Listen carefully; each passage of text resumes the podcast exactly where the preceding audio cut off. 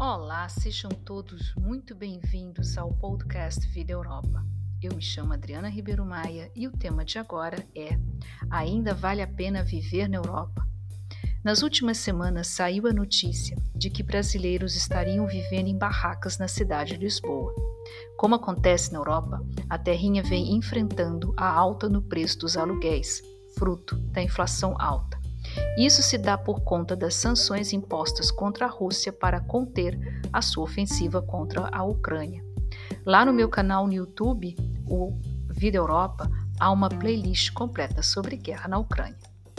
Aqui na Áustria, a alta do preço dos aluguéis também afeta o bolso do austríaco.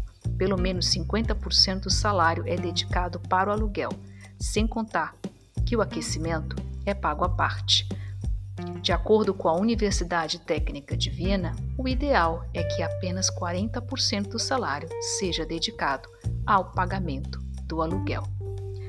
A falta de segurança que motiva os brasileiros a emigrar. Por outro lado, milhares de brasileiros pensam em se mudar para o exterior. O principal motivo é a situação de segurança no país. Um caso muito emblemático dessa ausência de segurança pública foi o assassinato de três médicos na Barra da Tijuca, no Rio de Janeiro, no 5 de outubro, do, é, 5 de outubro passado. Desculpa. De acordo com as investigações da polícia, eles foram mortos por engano e confundidos por milicianos que deveriam ter sido mortos em seu lugar. De dentro de uma cadeia no Rio de Janeiro, bandidos do Comando Vermelho, por conferência de vídeo, decide que esses milicianos devem ser mortos e seus corpos aparecem como uma espécie de troféu horas depois. Um retrato da falência da política de segurança pública no Brasil. Aliás, diga-se de passagem, o Rio de Janeiro, infelizmente, acaba sendo um, um exemplo disso. Mesmo que seja o motor para muitos brasileiros ir embora, no caso a questão de segurança, não se pode deixar de levar em conta vários pontos antes de deixar o Brasil. E o principal deles é o salário, ou seja, o salário que você virá ganhar. Se esse salário vai te permitir uma vida decente no, no exterior, no caso no país onde você pretende morar. Visto e salário. Muitos que chegam aqui no meu blog ou nas minhas redes sociais sempre, se, sempre me perguntam como se pode viver no exterior. Eu sempre fui muito sincera e sempre disse que uma estadia no exterior é um investimento que se deve dar certo. O primeiro passo é uma pesquisa ampla na internet, começando com o website da embaixada do país em que se pretende viver. Vejam todos os pré-requisitos para os vistos. Cuidado com o perfil de brasileiros no exterior.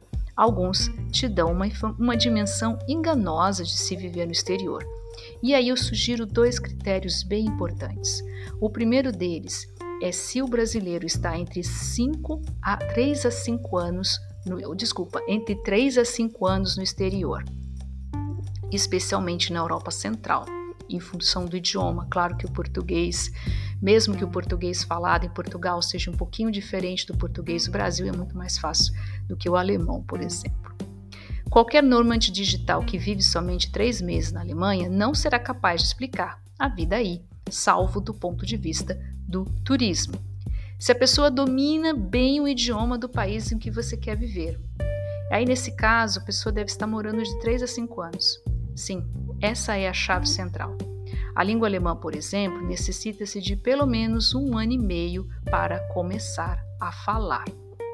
Bom, é, esses são os pontos que eu comentei é muito importante que vocês tenham um planejamento para morar no exterior, sobretudo colocar na ponta do lápis se os, o futuro salário que você venha ganhar nesse país vai fazer com que você consiga pagar o aluguel e, e que para que você possa ter uma vida confortável, tá certo? Eu espero que vocês tenham gostado desse podcast. Eu fico por aqui. Eu me chamo Adriana Ribeiro Maia. Esse foi o podcast Vida Europa.